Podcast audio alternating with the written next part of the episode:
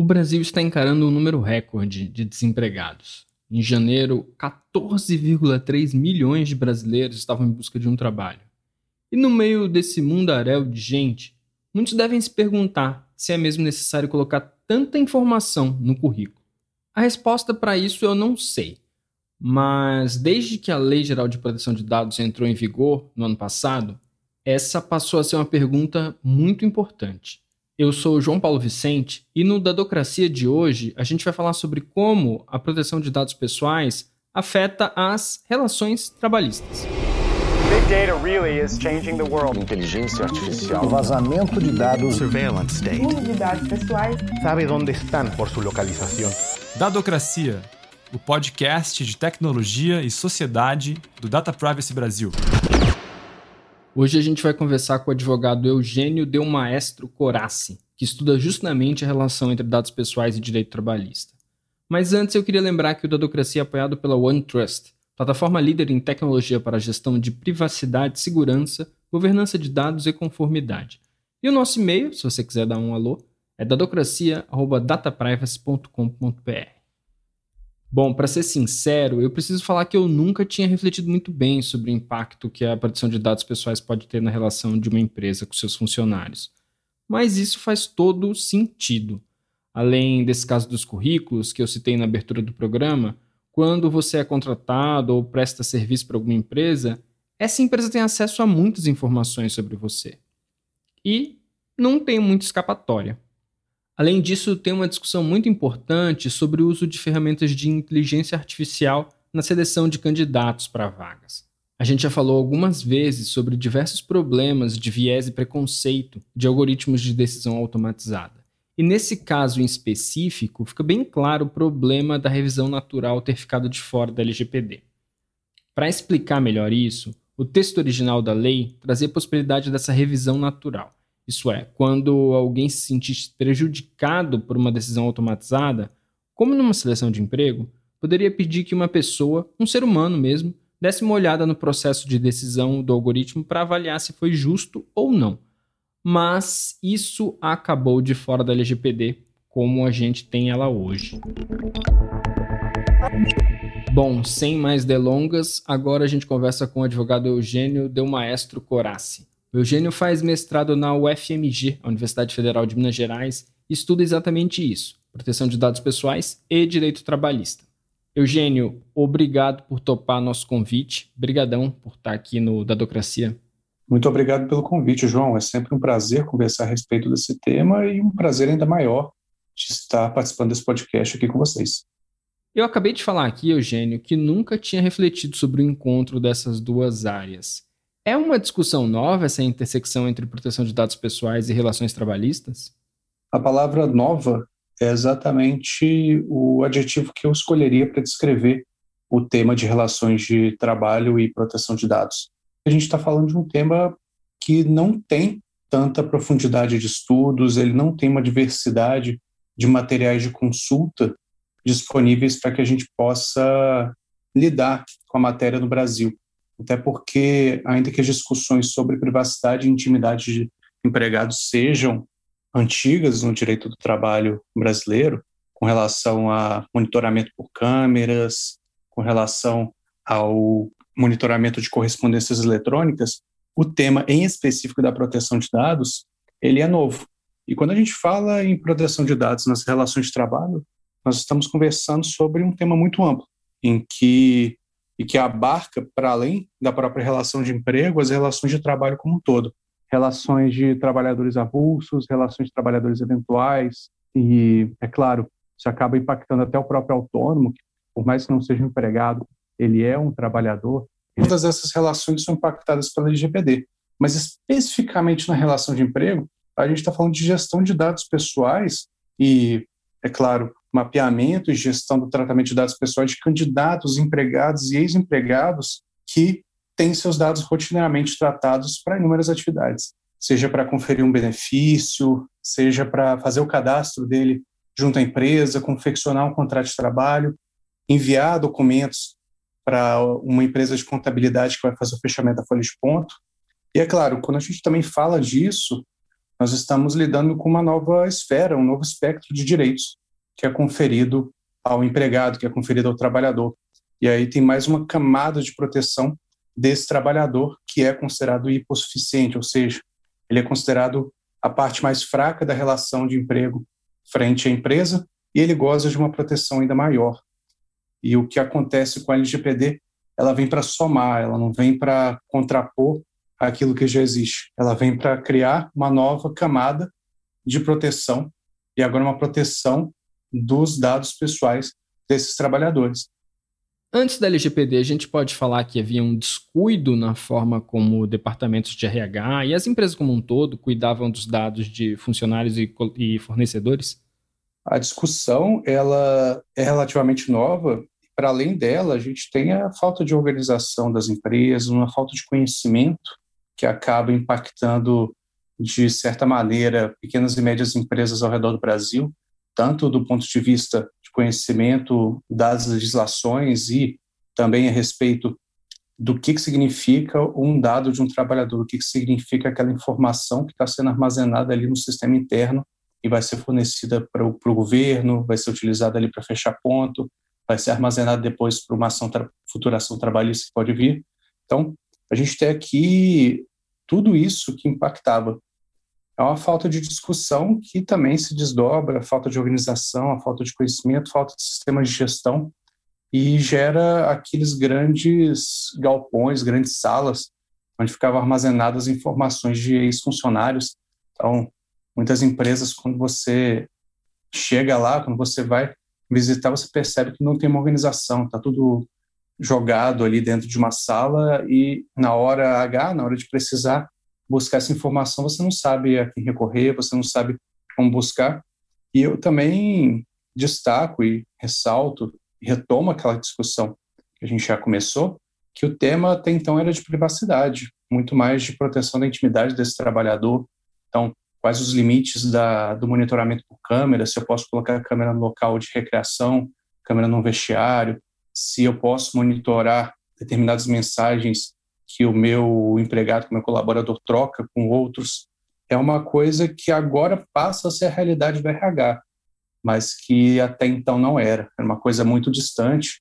E para quem estuda esse tema há mais tempo, principalmente quem está em contato com a legislação europeia, com o tema como está sendo tratado para lá, para o outro lado do oceano, já é uma coisa antiga, mas para os departamentos de RH é novo.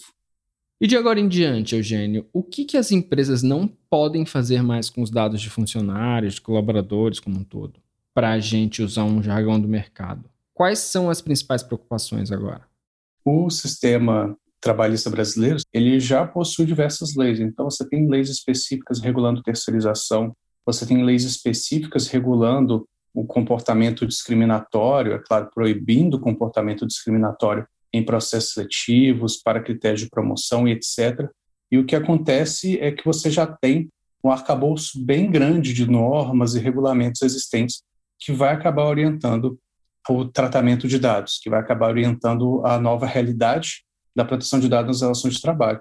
Então, via de regra, a empresa não pode usar para fins discriminatórios, então você tem previsão ali na própria Constituição, você tem previsão na Lei 9.029 a respeito desse tema, Claro que a gente pode falar de discriminação positiva, que seria uma discriminação lista, para fins de correção de assimetria de mercado, em, na, no sentido de conseguir contratar mais colaboradores diversos, seja mulheres, seja minorias, tanto do ponto de vista racial, tanto do ponto de vista de diversidade de gênero. Então, também tem a impossibilidade de você vender dados a terceiros. A gente pode ressaltar uma coisa dessas, Outra coisa que não pode fazer armazenar por tempo indeterminado, desrespeitando ah, os critérios de término do tratamento, de armazenamento previsto na própria LGPD. Então, aquela realidade de guardar um monte de documento numa salinha passa a ser uma preocupação, passa a ser um risco. A gente tem um monte de documento de ex-funcionário que está ali, ninguém sabe por quê,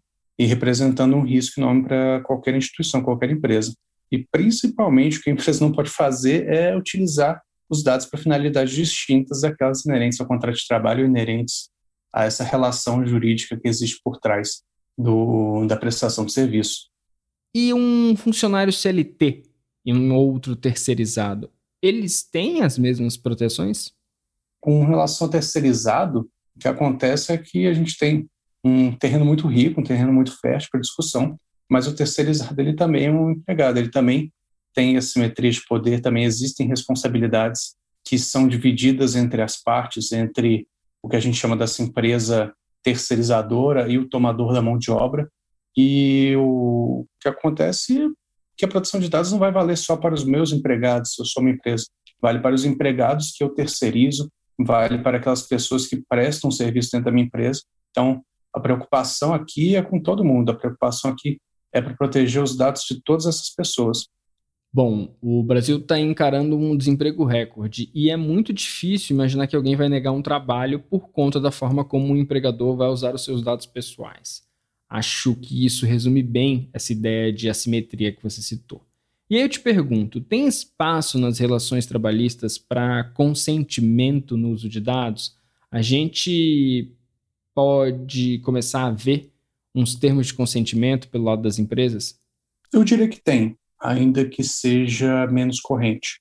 Quando nós falamos do consentimento, ele tem aqueles três elementos: ele é livre, inequívoco informado. E esse critério de liberdade é o que falta a uma relação de emprego na maior parte das vezes. A gente está falando de uma relação que ela é assimétrica por essência, ela tem uma diferença que é inclusive reconhecida por lei, reconhecida pela própria CLT. A CLT vai tratar essa figura como hipossuficiente, tentando balancear essa relação que vai existir entre o empregado e o empregador. Então, como eu vou conseguir o consentimento de uma pessoa que vai ter medo de não, de não consentir para algo, vai ter medo de, às vezes, negar que determinado tratamento seja feito, porque ela pode vir a ser demitida. E aí a gente perde todo esse espectro da liberdade. E não é uma coisa só daqui do Brasil. Na Europa também já tem estudos nesse sentido inclusive uma empresa na Europa, na Grécia especificamente, que é a PricewaterhouseCoopers, que é a PwC, foi multada por ter utilizado, dentro das coisas, claro, foi multada por, ser por ter utilizado o consentimento como uma base legal para determinados tratamentos. E a gente fala aqui de consentimento não como uma coisa totalmente tóxica que o empregador nunca vai chegar perto. A gente tem situações aqui corriqueiras.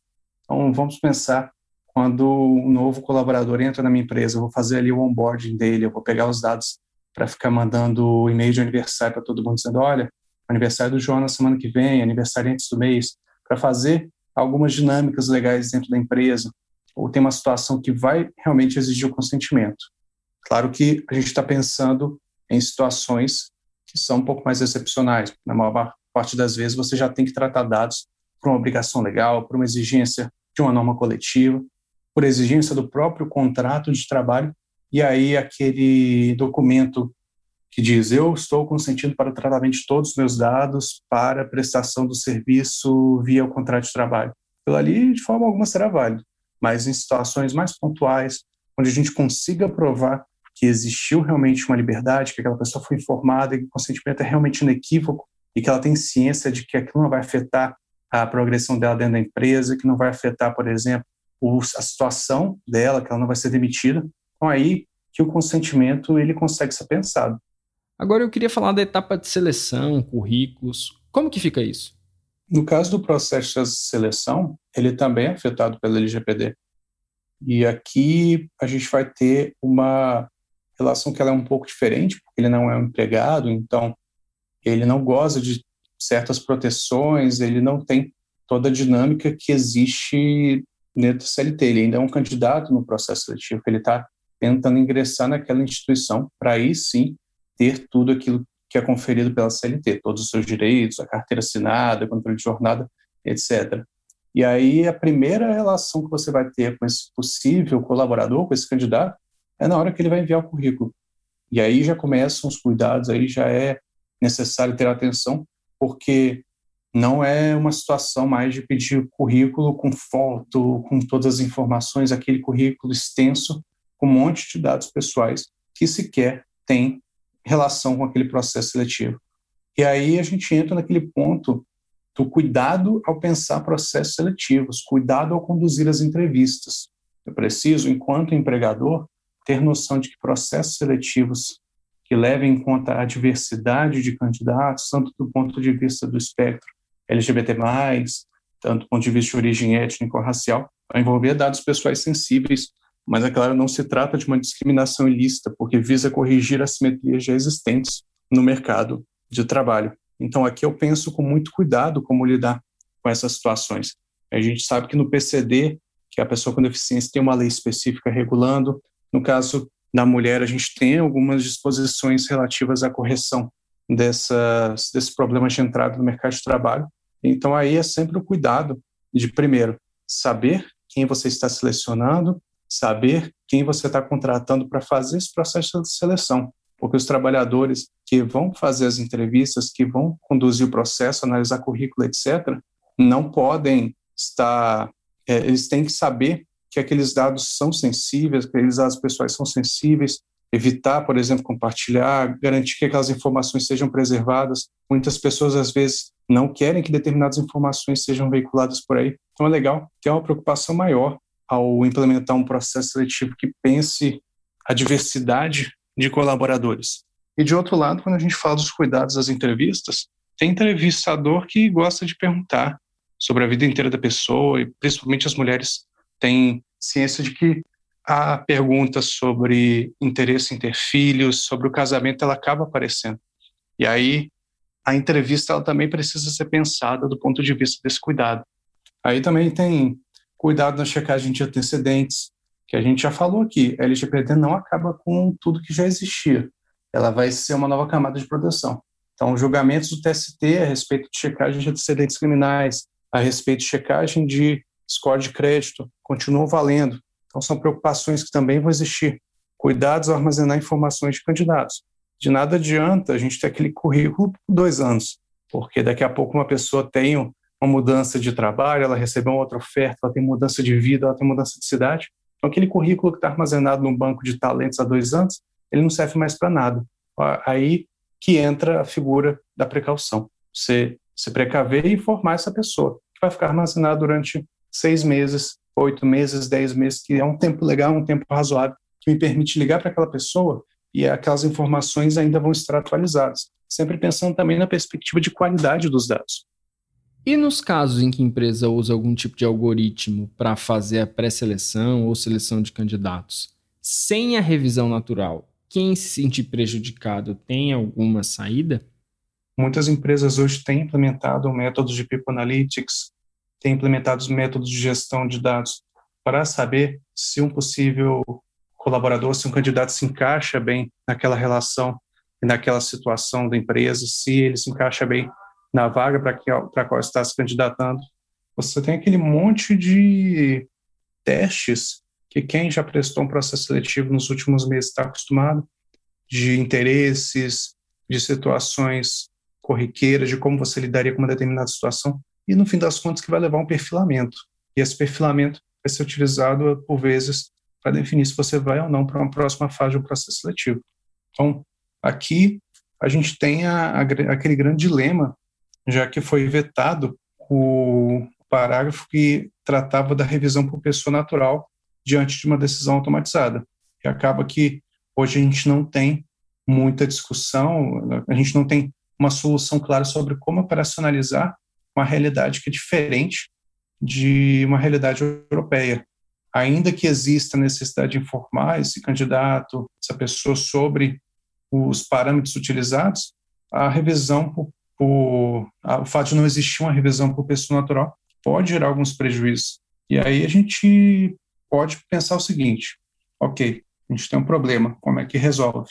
E se a gente for para as relações de trabalho, já está em discussão no Brasil a respeito do Discovery à brasileira, que seria o e-discovery, é o procedimento autônomo para produção de prova, que está sendo utilizado para fundamentar a exigência, a realização de perícias em algoritmos das plataformas de trabalho, onde já tem decisões na Justiça do Trabalho determinando a realização de perícias dos algoritmos de plataformas como Uber, 99, para que se possa identificar se existe ou não uma relação de emprego, uma relação de subordinação por trás do aplicativo. E aí cabe a discussão: será que a gente conseguiria pensar um discovery para esses processos ativos, na medida em que esses essas empresas, essas plataformas que realizam os testes sejam objeto de uma perícia, sejam objeto de uma ação, para que a gente possa saber como funciona o algoritmo por trás, como funciona o tratamento daqueles dados, aí é outra possibilidade. E é claro, a gente também tem que ressaltar a ideia de a possibilidade de ações trabalhistas como um todo. Então, a pessoa não ingressa num determinado processo seletivo, ela não sabe por quê, ela não sabe por que, que não conseguiu passar para a próxima fase, ela acredita que foi discriminada.